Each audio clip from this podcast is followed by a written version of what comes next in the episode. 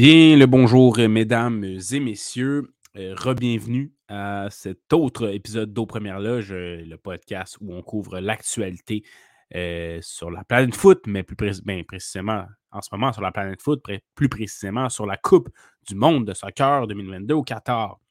Pourquoi je vous dis re-bienvenue? C'est parce que c'est la deuxième fois que j'enregistre cet épisode, parce que non seulement je suis seul, mais aussi parce que j'ai enregistré 33 minutes pour rien tantôt parce qu'il ne s'enregistrait pas. Bravo à moi. Yes. OK. Donc, euh, je l'ai dit, je suis seul aujourd'hui euh, parce qu'encore une fois, malheureusement, euh, on ne peut pas être plusieurs pour enregistrer cet épisode récapitulatif du 28 novembre. Doualé, Étienne et, Étienne et Thomas, désolé Thomas, Doualé, Étienne et Thomas ne sont pas disponibles aujourd'hui. Euh, donc, c'est moi, Olivier Prince Crollo, qui euh, va être seul pour cet épisode. Je sais que ça fait trois épisodes de suite qu'on euh, est seul aux premières loges, que c'est une seule personne. C'est malheureux, mais on est en fin de session présentement, donc il y a des conflits d'horaire, on ne peut pas tous être là. On fait de notre mieux et le, le, plus le, positif là-dedans, ce qui est à retenir, c'est qu'on est capable d'offrir un épisode qui couvre chaque journée de Coupe du Monde. Donc, c'était notre objectif on est en mesure de le faire, euh, c'est tant mieux. C'est tant mieux, c'est ça qui compte. On va essayer, par contre, quand même, dans le, dans le reste de la compétition, d'être le plus souvent au moins deux par épisode. On va faire de notre mieux pour cela. Donc, euh, cette journée, une très bonne journée de, soccer quand même. Euh, ouais, ouais, ouais. Bonne journée de soccer, tout à fait, tout à fait. qui a démarré en force avec un match Canada, qui mais non, pas du tout. Le Canada a été éliminé. Vous devez le, savoir, malheureusement. Défaite euh, crève-cœur euh, hier. Mais euh, hier, étant, puisque je parle, présentement, on est, on est lundi au moment où j'enregistre. Mais bref, Cameroun-Serbie, voilà le bon, le, bon, le bon match dont je veux parler. C'est le premier match de la journée. 3 à 3, 6 buts dans cette rencontre.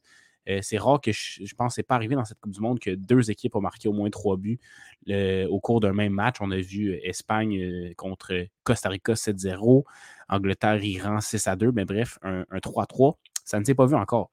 Du côté du Cameroun, c'est, on a commencé, c'est, le Cameroun qui a commencé sur les, chapeaux de roue avec Jean-Charles Castelletto, le défenseur de Nantes, qui a marqué dès la 29e minute. Euh, donc, euh, c'est un bon départ pour les, Camerounais, mais la Serbie, on le sait, la Serbie, on, l'a mentionné plus tôt euh, aux premières loges et à Jason Ballonron, que je vous invite à l'écouter également. mais la Serbie, ses forces sont vraiment plus vers l'avant, vers l'attaque. Vlaovic, qui, est sur le banc, mais également Alexander Mitrovic, qui est un, très bon attaquant de, Fulham en première ligne. Mais ce n'est pas eux, ce n'est aucun de ces deux-là qui va ouvrir la, marque pour la Serbie. C'est plutôt Strahinja Pavlovic à la 45e plus 1, donc en toute fin de première mi-temps. Euh, si je ne m'abuse, c'était sur un, coup de pied arrêté.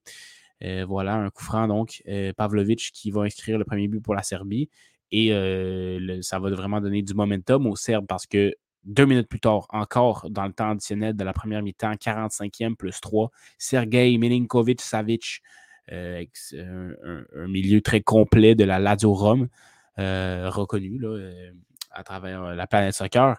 Et donc, lui, il va y aller d'un tir, peut-être un, beau, un bon tir quand même, mais peut-être qu'il aurait pu, dont le gardien aurait, pu mieux négocier. Là, les gardiens, donc Onana, là, du côté de, du, du Cameroun, aurait peut-être pu mieux négocier, mais voilà, c'est le c'est Milinkovic-Savic euh, a quand même marqué, on, lui donne des crédits. Et le temps fort serbe n'était pas fini parce que Alexander Mitrovic, ce, buteur qu'on attendait du côté serbe, euh, gros, grand euh, gabarit, qui, sait très bien servir de, sa physicalité, ben ici, il va, marquer. Donc, on, l'attendait, ce, Mitrovic. Il va marquer et donner les devants 3 à 1 à la Serbie, donc démontrer que la Serbie possède tout de même une, puissance offensive euh, qui, qui, est à prendre au sérieux. Puissance offensive qu'on n'avait pas vue contre le Brésil, là, parce que c'était le Brésil qui est très bon défensivement.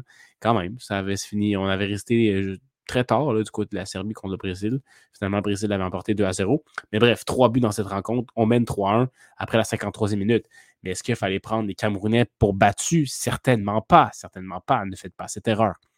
Donc, euh, voilà. Euh, après, donc Castelletto avait marqué à 29 minutes pour les Camerounais, mais c'est l'entrée en jeu de Vincent Aboubakar qui va changer bien des choses pour les Camerounais. Donc, Aboubakar rentre en cours de jeu, un attaquant de, profondeur, Aboubakar, pour le Cameroun.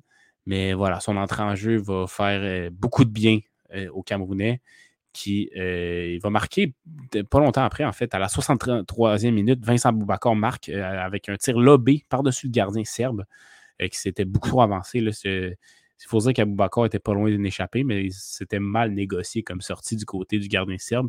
Et on a cru pendant longtemps que c'était hors-jeu ce but. Même Aboubacar, j'ai l'impression, pensait qu'il était hors-jeu sur la séquence. Mais finalement, avec euh, consultation de la VAR, euh, de l'assistance vidéo, donc, on a pu déterminer qu'il avait, il y avait bien et bien but. Euh, vous me permettrez de prendre une petite gorgée d'eau parce que j'ai. vous voyez ma voix. Je suis de retour. Voilà. Il faut s'hydrater. Puis là, étant seul, c'est plus difficile de le faire subtilement, hein? N'est-ce pas? Voilà. Donc, euh, Bakar va marquer. Grosse influence dès son, entrée dans le match. Et un autre gros buteur qu'on attendait, j'ai parlé de Mitrovic pour la Serbie, mais Eric Maxime Choupo-Moting, qui connaît une excellente saison avec le Bayern Munich, eh bien, va prolonger le temps fort du Cameroun et marquer trois minutes après Bakar à la 70e pardon, sur une euh, très belle passe décisive, justement, de Bakar. Euh, quasiment un 2 contre 0, 2 contre 1 contre le gardien de but. Donc, Bakar encore impliqué offensivement. Très, très bon entrée en jeu, je le répète pour lui. Et Choupo-Moting qui va euh, mettre qui va faire bouger les cordages donc avec son premier but dans cette compétition pour son premier but. Oui, oui, parce qu'on n'avait pas marqué contre la Suisse du côté du Cameroun. Donc voilà, Choupo-Moting qui ouvre ses compteurs et qui, euh, continue sa bonne saison. Euh, a marqué marque beaucoup avec le Bayern Munich et marque en Coupe du Monde avec le Cameroun. Donc voilà, 3 3. Euh, très bon match, divertissant. voilà. Et il y a eu beaucoup de buts dans cet avant-midi.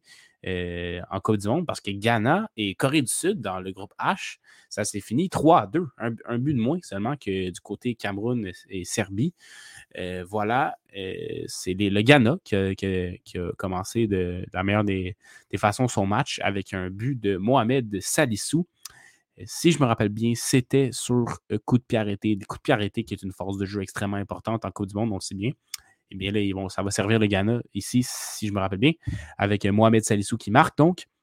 Et dix minutes plus tard seulement, euh, Mohamed Koudous va marquer lui aussi de la tête. Euh, je dis lui aussi, mais je mets un doute encore sur le Mohamed Salissou. Son but ne me revient pas exactement, mais voilà. Mohamed Koudous, je me rappelle, c'était de la tête.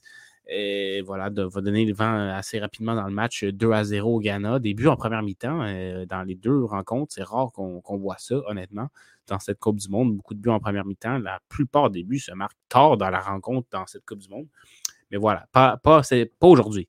Euh, du moins pour ces deux rencontres-là. Donc, Kudus, euh, joueur extrêmement talentueux avec l'Ajax d'Amsterdam. a connu un bon premier match aussi contre euh, contre, euh, voyons, voyons, contre le Portugal, voilà. Euh, une part décisive sur le but d'André Ayou, notamment. Donc, voilà, Kudus qui marque son premier de la compétition sur une belle déviation de la tête. Mais là, le Ghana prend les devants 2 à 0 et on serait peut-être assis un peu trop sur ses lauriers. En fait, on ne doit pas s'asseoir du tout sur ses lauriers, surtout à la Coupe du Monde. et parce que la Corée du Sud est parvenue à revenir après ce, temps fort ghanéen en, début de deuxième mi-temps, ben, début, milieu de deuxième mi-temps avec Cho Gui Song à la 58e minute, qui est allé d'un but de la tête, euh, un beau centre, euh, en fait, de, son coéquipier euh, sud-coréen. et il va remarquer ensuite, encore à la 61e, 61e minute, donc trois petites minutes plus tard, deux buts consécutifs très rapides du côté de la Corée du Sud, qui a, vraiment eu son temps fort à ce moment-là. voilà, un autre but de la tête donc pour Cho Gui-song. Et ce qui est surprenant du côté sud-coréen, c'est que quand tu as une rencontre entre un pays asiatique et un pays africain, tu vas t'attendre à ce que l'avantage niveau aérien, niveau du jeu de tête, ça va aller du côté africain, tout simplement par la, génétique de la chose. Les Africains sont réputés pour être plus grands, les Asiatiques plus petits. C'est tout simplement génétique, biologique. Mais deux buts de la tête, donc Cho Guisson qui a trouvé l'ouverture, qui s'est réussi à se démarquer de très belle façon dans la surface de réparation, de bon centre sur les deux buts.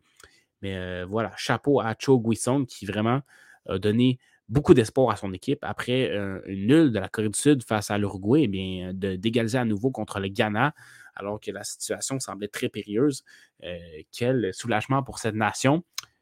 Cho Guisong, vraiment très bien joué là-dessus, de deux très bonnes têtes. Voilà.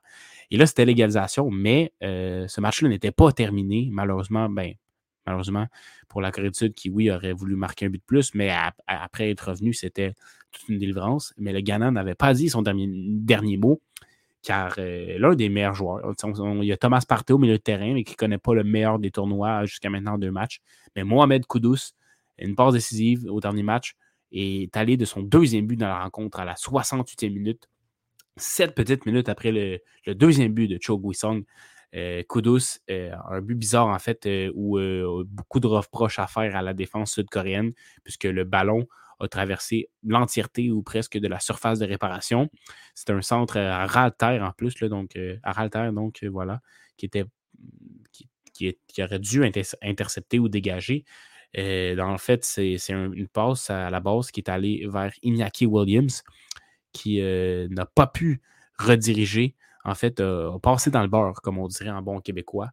Et euh, donc, euh, le ballon s'est retrouvé de l'autre côté de la surface de réparation, dans, les pieds de Mohamed Koudous, qui est allé d'une frappe euh, avec assurance, pas sur réception, pas, trop à s'assurer de cadrer, de bien mettre le ballon, qui a été touché quand même par les gardiens sud-coréens, mais la frappe était, bien, était, assez bonne pour le tromper, pour ne pas qu'il puisse mettre deux bonnes mains dessus. Et donc, Kudus qui marque son deuxième but dans la compétition. Très bonne euh, entame de tournoi pour lui. Et euh, pour le Ghana, donc, on prend le deuxième rang du groupe. Et on est très satisfait certainement de, ce résultat-là. Euh, la Corée du Sud, ensuite, dans la fin de match, là, a tenté de revenir, a eu de bonnes occasions. André Onana, c'est pour le Cameroun, désolé, mais le gardien ghanéen a repoussé les frappes, la défense aussi. Euh, les attaques euh, sud-coréennes. On a vraiment tenté euh, de revenir avec de bonnes chances de, marquer quand même en fin de rencontre. Et surtout, là, la dernière action du match, c'est un tir ghanéen qui a été stoppé, bloqué par un défenseur, un tir sud-coréen qui a été bloqué par un défenseur ghanéen. Et le ballon s'est retrouvé en, coup de pied de coin. Donc, voilà, donc euh, les Sud-Coréens s'apprêtaient à tirer le coup de pied de coin, mais l'arbitre a sifflé la fin du match à ce moment-là. Euh, alors que d'habitude, on fait jouer, même si on avait dépassé un, peu le temps additionnel. Euh, d'habitude, l'arbitre laisse jouer dans, lors d'une situation offensive. On laisse prendre le coup de pied de coin, le corner également appelé. On ne l'a pas fait et ça a vraiment suscité une grosse frustration de la part des Sud-Coréens, qui est compréhensible, je dois dire. Et même un carton rouge au sélectionneur sud-coréen qui euh, avait beaucoup de choses à dire. À l'arbitre, semble-t-il, n'était pas dans un état d'âme positif, voilà, et il se fait malheureusement expulser pour la Corée du Sud, qui jouera son prochain match contre le Portugal. Ça ne sera pas euh, facile, certainement, cette, euh, cette rencontre. Voilà, donc pour le Ghana, Corée du Sud, les Ghanéens l'emportent 3 à 2. Bon match avec beaucoup de buts, encore une fois. Les buts, il y en a un peu moins ensuite dans le reste de la journée, avec Brésil-Suisse Brésil-Suisse, une rencontre s'est terminée euh, par la marque de 1-0 en faveur des Brésiliens. Euh, voilà. Euh, le Brésil qui était privé de son, leader technique, aussi la tête d'affiche de cette nation brésilienne. Neymar Junior, bien sûr, qui s'est blessé contre la Serbie à la cheville. C'était pas beau à voir sa cheville, mais Neymar ne devrait pas manquer tant de matchs que ça. Donc, il manque celui-ci. Peut-être va-t-il manquer le match contre, contre la Serbie, euh, pas contre la Serbie, contre le Cameroun, donc le dernier match de force de groupe. Mais pour les huitièmes de finale, pourrait être apte, à revenir au jeu. Euh, ce qui est une très bonne nouvelle pour le Brésil. Certainement qu'on va, euh, qu'on qu'on veut Neymar dans ses rangs, dans son alignement. Et d'ailleurs, il a peut-être manqué un peu au niveau animation défensive, animation offensive plutôt, on a vu des bons gestes de Rafinha qui était à l'aile droite ou encore, euh, ou encore Richarlison, on l'a moins vu, mais Vinicius était, était en jambe quand même dans ce match-là. On a vu quelques occasions de sa part. mais quand même, Rodrigo aussi qui est entré en, jeu éventuellement. Mais quand même, on, sentait qu'il manquait un petit quelque chose du côté brésilien, de l'attaque brésilienne. Euh, mais bref, voilà, c'est euh, ça. C'est finalement euh, un match qui, est resté sans but pendant la majorité de, la rencontre. La Suisse qui défendait bien, il faut le dire, il faut leur donner, était quand même bien organisée défensivement, ne pas laisser, a laissé des occasions. le Brésil a eu des occasions, il faut le dire. J'ai parlé de Rafinha, Vinicius également, qui, a dû, ça a dû nécessiter un arrêt de Yann Sommer en première demi. Vinicius qui s'est également fait refuser un but dû à un hors-jeu, si je ne m'abuse, euh, en, deuxième demi cette fois-ci. Donc, euh, Vinicius a été, quand même menaçant. Euh, quelques autres actions brésiliennes qui auraient pu tromper la vigilance de la Suisse, mais qui s'est quand même débrouillé défensivement. Offensivement, ça a été très pauvre cependant du côté de la Suisse. Je me rappelle peut-être une petite occasion à un moment donné durant le match, mais très peu de choses à se mettre sous la dent, mis à part cela. Euh, voilà, mais c'était à s'y attendre, je dirais, contre le Brésil. La Suisse, qui n'est pas une grande puissance offensive, mais c'est quand même bien débrouillé défensivement contre le Brésil, jusqu'à la 83e minute où le tout nouveau milieu de Manchester United, Casemiro, est allé d'une demi-volée euh, surprenante, euh, très bien réussie, il faut le dire. Juste qui passe juste à côté du défenseur, peut-être même effleuré le défenseur. Il a fini sa course dans les filets, tout juste à côté du poteau.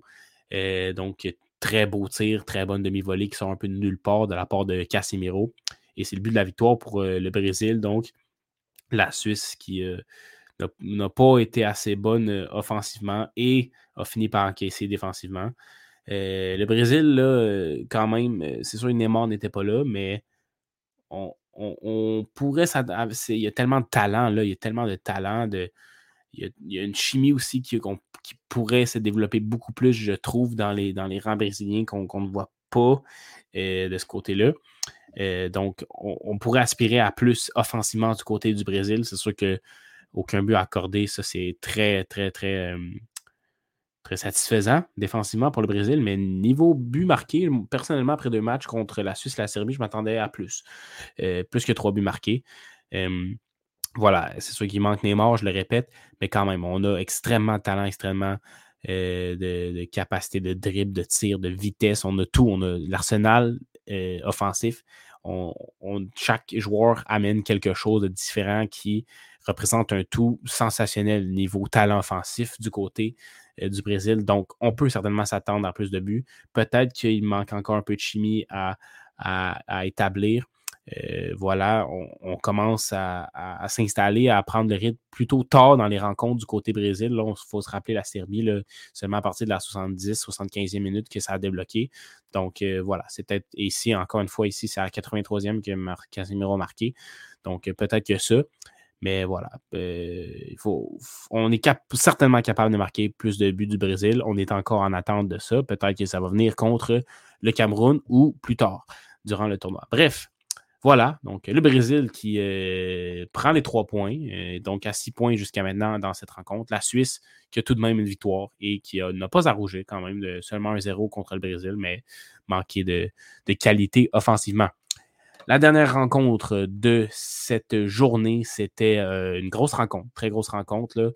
Il y avait Espagne-Allemagne plutôt, donc on parlait qu'il était une extrêmement grosse affiche de ces phases de groupe, ben, la Portugal-Uruguay, c'est peut-être la deuxième plus grosse affiche de cette phase de groupe en termes de, qualité d'équipe. Euh, Portugal qui l'a remporté 2 à 0 euh, cette rencontre-là. L'Uruguay, aucun but marqué jusqu'à maintenant dans la compétition. Ça, c'est très inquiétant, il faut le dire.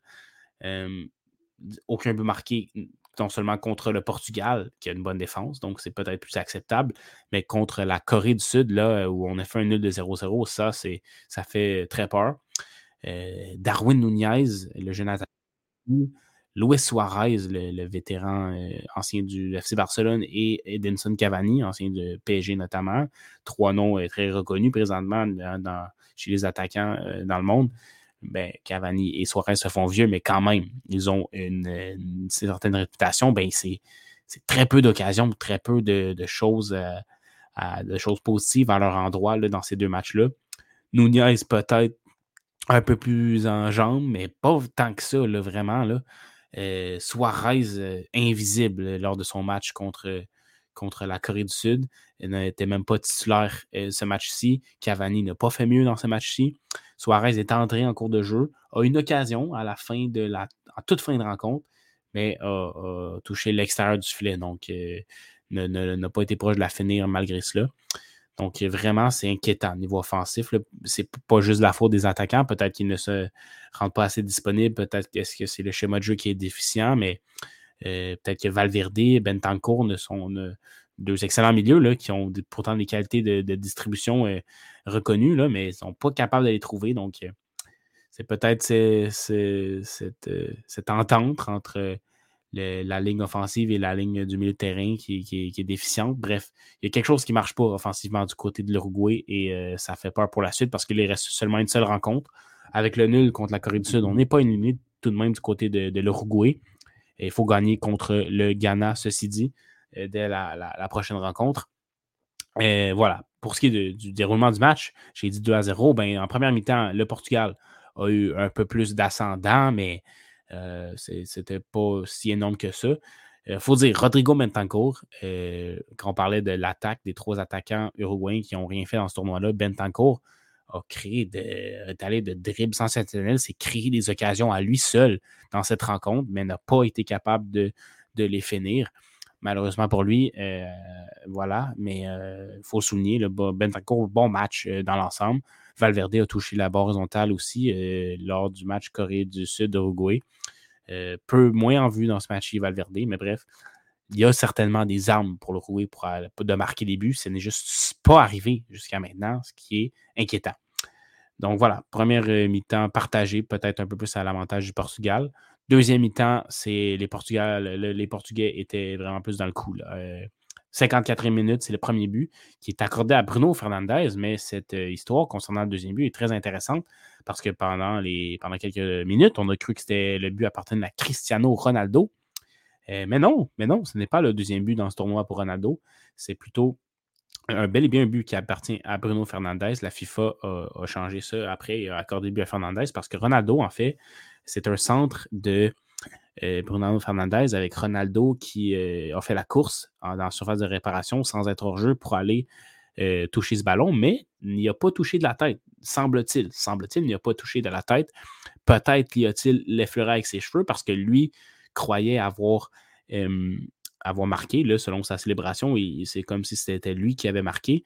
Euh, seul lui peut savoir s'il a vraiment touché avec ses cheveux, mais si on regarde là, un zoom, l'image, une image que j'ai vue plutôt sur Instagram aujourd'hui, c'est impossible à dire si le ballon a effleuré ou pas ses cheveux, c'est tellement proche peut-être que lui a ressenti quelque chose et donc, euh, en vérité, le but devrait être à lui. Mais est-ce que c'est vraiment quelque chose qui importe? Je ne crois pas. L'important pour les Portugais, c'est d'avoir marqué et euh, peu importe à qui est crédité le but. Une chose est sûre, c'est que le crédit vaut deux. Euh, oui, c'est un beau centre de, Fernandez, mais Ronaldo a tout de même fait la course, tout de même fait l'effort, a tout de même trompé les gardiens uruguayens, Rochet, euh, simplement par sa présence, parce que s'il n'avait pas été là, que ça un centre, ben, le gardien aurait fait l'arrêt facilement, mais là, il pensait que Ronaldo allait changer la trajectoire. Il ne l'a pas fait, ça l'a complètement trompé, et c'est pour ça que le ballon s'est retrouvé au fond des filets. Donc, euh, bravo à Fernandez et à Ronaldo.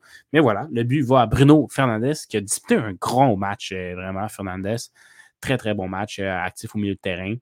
Et ce n'était pas fini pour lui parce que plus tard, euh, dans lors de cette deuxième mi-temps à la 90 plus 3 lorsque Ronaldo était sorti du terrain, avait changé, avait laissé sa place. Eh bien, euh, Fernandez a marqué sur penalty à cause d'une main dans la surface de réparation de José María Jiménez, le défenseur de, l'Uruguay. Donc, euh, c'est un, petit pont, en fait, une toilette de Fernandez qui a complètement mis dans, c'est complètement ridiculisé Jiménez sur cette séquence-là. Lui met un petit pont, Jiménez tombe et en tombant, met la main, sa main derrière lui et sa main touche au ballon. Et donc, c'est pour dans la surface de réparation. Et donc, penalty sans équivoque à Bruno Fernandez qui, va, euh, qui, a déjà tiré plusieurs penalties par le passé avec Manchester United. Eh bien, euh, va faire ses petits pas habituels et va euh, mettre le ballon dans les filets assez aisément là, pour marquer son deuxième but du match et concrétiser un très bon match de sa part. Voilà, Bernardo Silva aussi qui, s'est bien débrouillé au milieu de terrain. Yao Félix peut-être moins en vue, mais est sorti. Ronaldo, un bon match, encore une fois, était disponible, a touché beaucoup de ballons quand même, Ronaldo. Et la défense du, Portugal qui tient. Mais Danilo Pereira n'était pas là pour ce match-là. Une petite blessure, si je, ne me trompe pas. C'était Pépé, le, vétéran Pépé qui a joué, qui a, bien fait. On n'a pas encaissé du côté portugais. Et, voilà, donc c'est 2 à 0 pour le Portugal, deux buts de, Fernandez. Raphaël Leao est entré en, cours de jeu. Raphaël Leao, qui je trouve a été très important contre Ghana, a marqué dès son entrée en jeu. A, quand même délivré quelques bonnes actions lors de ce match quand il est entré en jeu. Personnellement, si c'était de moi, je le mettrais titulaire. Mais on ne le fait pas et on gagne pareil du côté du Portugal et de Fernando Santos. Donc, euh, ne m'écoutez pas, ne changez pas une formule gagnante pour moi, mais Raphaël Leao est un, joueur que j'affectionne bien et que je verrai titulaire, mais pour le moment, on, reste avec un trio d'attaque Fernandez, euh, Ronaldo et Yao Félix qui fonctionne. Euh, on pourrait reculer Fernandez et entrer Silva, mais bon, c'est pas ce qu'on fait. C'est pas bien grave parce que, comme je l'ai dit plus tôt, on ne change pas une formule gagnante. Voilà. Donc, c'est ce qui met fin aux, quatre, au récapitulatif des quatre rencontres. pour ce qui est du classement là, dans le groupe G, Brésil est à 6 points, la Suisse est à 3 points. Et euh, donc, euh, la Serbie et le Cameroun sont à un point chacun. Euh, voilà, donc pour le Brésil, là, on, affronte le Cameroun. Ça va être très difficile pour le Cameroun d'aller chercher une victoire contre le Brésil. C'est ce qu'on doit faire si on veut rester en vie, du moins.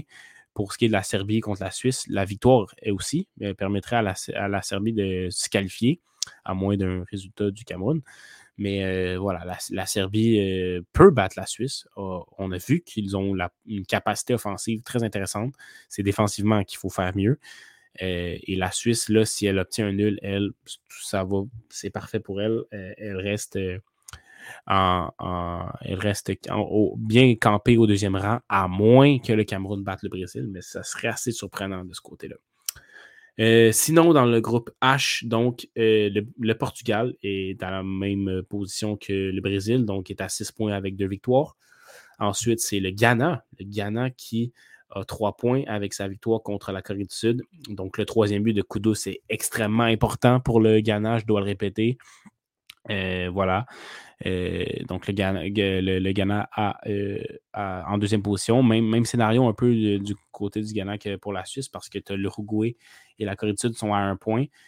Match historique, Uruguay-Ghana, il faut être là, il faut regarder ça si vous avez l'occasion.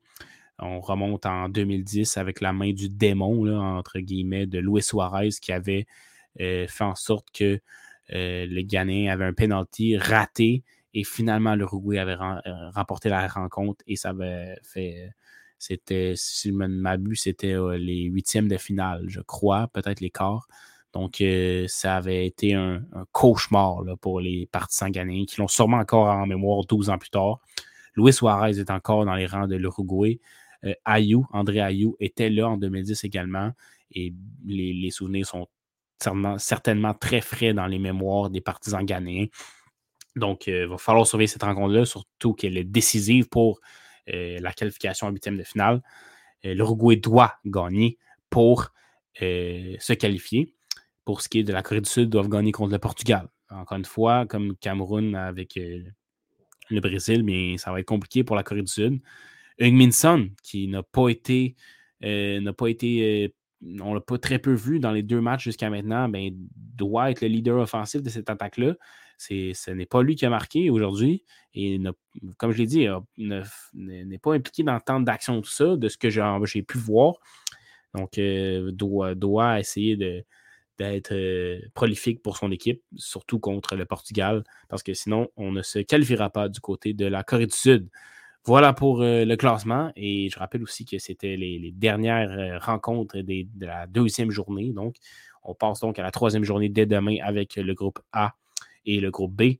Euh, Pays-Bas-Équateur, entre autres, euh, très gros match pour le premier rang du groupe, ainsi que euh, Angleterre, Pays de Galles, voilà, la Pays de Galles qui veut assurer sa survie, États-Unis, Iran, qui, si l'un d'eux l'emporte, il se qualifie automatiquement au deuxième rang du groupe. et peut-être même premier, dépendamment du résultat entre le Pays de Galles et l'Angleterre, mais là, c'est à voir. Bref, voilà, une grosse journée. Pour ce qui est des tops et des flops, rapidement, dans, cette journée-là, euh, mon flop, c'est l'Uruguay. L'Uruguay qui doit marquer les attaquants uruguayens, plus spécialement là, Nunez, Suarez, Cavani. On ne les voit pas assez. Ils doivent toucher plus de ballons, offrir plus de solutions à l'avant pour leurs coéquipiers et surtout, surtout, peu importe la façon, mettre des buts dans le filet. Euh, aucun but marqué encore du côté de l'Uruguay et on ça n'est pas censé arriver là, à ce stade-ci de la Coupe du Monde. Alors qu'une équipe comme le Ghana a trois buts, l'Uruguay en a, zéro de marqué. Euh, et on, les joueurs pour le faire. Bentancourt, Valverde, on peut les rajouter eux aussi. Euh, ce n'est pas normal de ne pas avoir de but marqué de l'Uruguay. C'est ma déception, mon flop, mon point négatif de cette journée. Point positif, je pourrais y aller avec Bruno Fernandez qui a disputé un gros match, mais je vais y aller avec le Ghana. Le Ghana qui a su résister contre la Corée du Sud. Oui, ça a été chancelant défensivement, mais trois buts marqués. Euh, le but de Mohamed crucial. Euh, voilà pour cette qualification, ben, qui n'est pas encore assurée, mais cette qualification temporaire au deuxième rang du groupe. Euh, très, ben, voilà, le bon match du Ghana qui a des lacunes défensives, c'est certain, mais capable de marquer des buts. Ça, on l'a vu. Donc voilà, c'est ce qui met fin à cet euh, épisode que j'enregistre je, pour une deuxième fois, euh, dois-je dire. Je l'ai fait un peu plus court cette fois-ci. Euh, mais là, ça me semble correct. Je, je, pense qu'il va être disponible. Voilà, je pense que cette fois, la deuxième était la bonne. voilà, je dois me coucher. Il m'est rendu minuit 52. Hein? Yes, sir. Mais bon, euh, au moins, on vous offre un podcast quotidien, comme on vous l'avait promis. C'était ça le but. Et voilà. Donc, euh, comme je l'ai dit en début de podcast, on va essayer d'être euh, plus qu'une personne pour les, prochaines épisodes le plus possible. voilà, on fait de notre mieux. Et on est très content, malgré tout, malgré tous ces, obstacles, de, de, couvrir cette Coupe du Monde qui était, malgré l'élimination du Canada hier, reste un événement dont on est euh, très content d'assister, vraiment une fois aux quatre ans. On est très excité malgré tout euh, et bien content de, faire ça pour vous. Alors, merci de nous écouter encore une fois. C'était Olivier Prince-Groslo et je vous dis à très bientôt.